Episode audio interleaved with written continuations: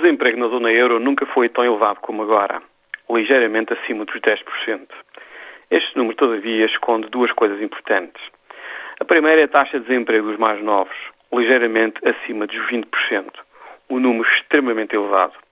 A segunda é uma divergência nas taxas de desemprego de economias como a alemã e a holandesa e as do sul da Europa. Nas primeiras, o desemprego desceu um pouco, nas segundas, o desemprego continua a subir.